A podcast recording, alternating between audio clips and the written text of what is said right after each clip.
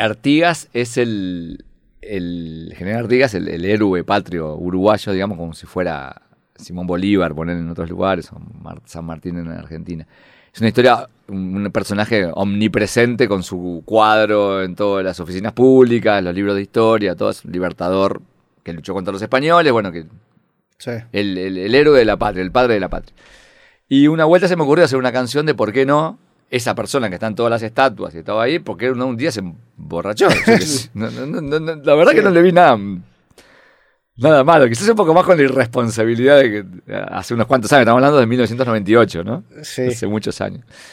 Y bueno, cuenta toda la gesta artiguista muy cercana a la historia real de lo que. O sea, está bueno porque todo lo que dice es verdad en Te, cuanto te a los basas en un discurso, ¿no? O, o- No, en la historia de lo que te enseñan. O sea, de tal batalla, qué tomó antes de ganar tal, tal batalla, no sé, cuando echó a los españoles, cuando se fue, después se exilió en el Paraguay, viste, todo eso, pero contado, este, ya te digo, bajo los efectos de, de un par de copas de más, ¿no? Y bueno, pasó por el poder político y no les gustó nada que se tocara al- justamente al padre de la patria, Sí. digamos, en ese aspecto. Y yo creo que fue la, la, el- la canción esa eh, trató de ser prohibida para menores de 18 años, la que quisieron censurar.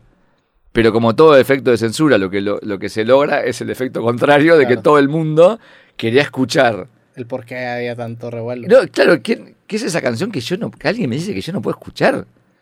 Pues es la locura. ¿Quién me dice a mí que yo no puedo escuchar una canción? Sí. No, entonces toda la gente joven, bueno. Y fue un disco mega, hiper, súper vendido. Toda la gente escuchaba la canción esa, ¿no? ¿Y en, en algún momento hubo miedo de, de- de- de que hubiera consecuencias? Hubo serias? miedo, hubo un poco de miedo porque ¿qué pasó? El, el Ministerio de, Cultura de Uruguay hi- hizo un juicio penal, una denuncia penal. Este, como. Pero, pero por, claro. por difamación. por- no quedaba muy claro el símbolo patrio, ¿viste? No sé qué era, porque tampoco era ni siquiera difamación. Porque, Era patadas ahogado, sí. Al final no pasó, no, no, no pasó a mayores. Y de hecho, muchos años después, viste, mismos eh, eh, eh, acontecimientos organizados por el gobierno nos piden que, que cantáramos ¿Sí? esa canción. O sea, les pedían. Nos pedían. Ahora hace un millón de años que no la tocamos más, la verdad. ¿Es de, ¿qué, qué año fue eso? Es de- 98, 98. 1998. ¿Cuántos discos han sacado en total? Si sumamos todos lo que digo de, de cas- cassette cuando éramos más jóvenes y todo eso, deben de andar por los 16 discos por ahí. Pero realmente raro en adelante es lo- el mojón, ¿no? Que no. Sí. El, el primer disco lo sacaron con Alberto Wolf. Es el Sí. que está. ¿Cómo, ¿Cómo estuvo eso? ¿Por qué se tomó esa decisión?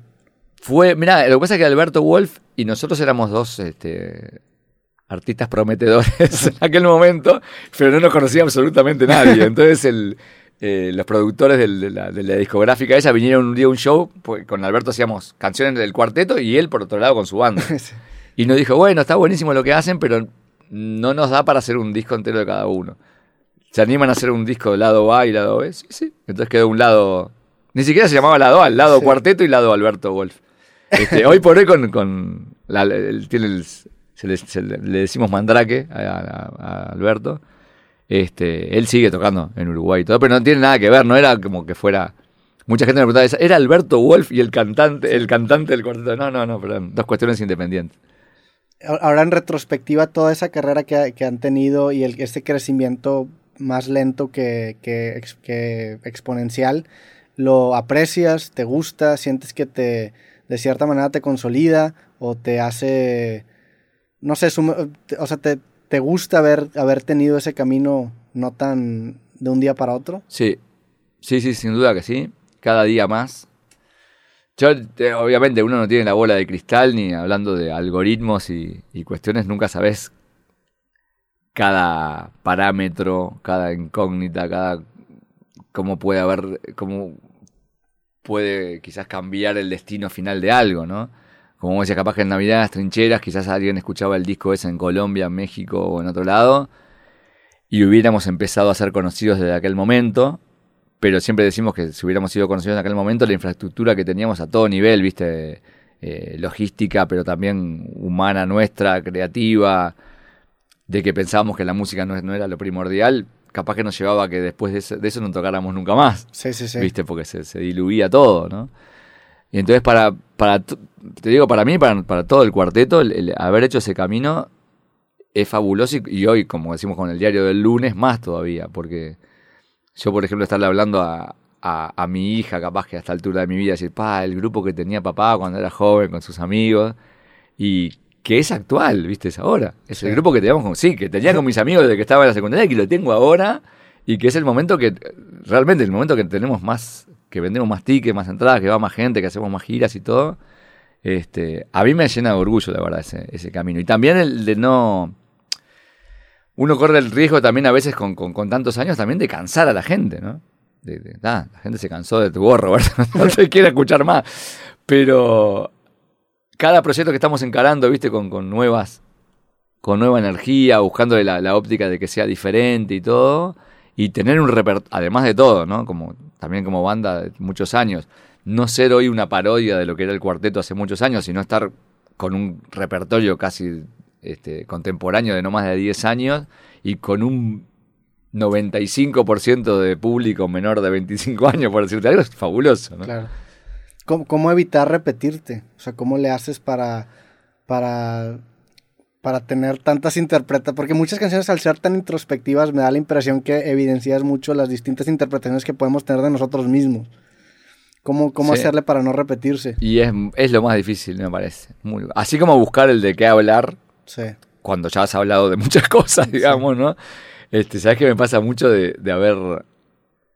de tener una idea, una canción, empezar a escribir algo, viste, sobre eso, y digo, ah, pero esto es, es igual, pero de otro ángulo de tal canción, ¿no? Este, que a veces es peor porque quizás puede ser de otro artista, y, bueno, está ahí. Pero muchas veces me pasa de canciones mías mismas que me había olvidado que teníamos de antes. Pero a mí algo que me, me parece, viste, que, que ayuda justamente a la no repetición es intentar escribir desde el momento biológico, por decirte algo, de la edad y de las experiencias o algo que te está pasando. Claro. Porque para mí ahí son como cuestiones que no podían haber sido, eh, que no existían antes, digamos, ¿no? O sea, lo que me pasó a mí quizás este último año, ver, bueno, qué es lo que este último año o esta última etapa me pasó o, me interesó o, me motivó para algo que no existía años atrás, digamos. Incluso aunque sea el mismo tema, ¿no? es lo mismo escribir el amor a los 20 que a los 45 o los 50 años. ¿no? Exactamente. Ese mismo tema cambia de, de, sí, de significado dentro de uno mismo, ¿no? Sí, sí, sí. No, y las cosas que me motivaban para escribir antes, y, por suerte te digo, ¿no?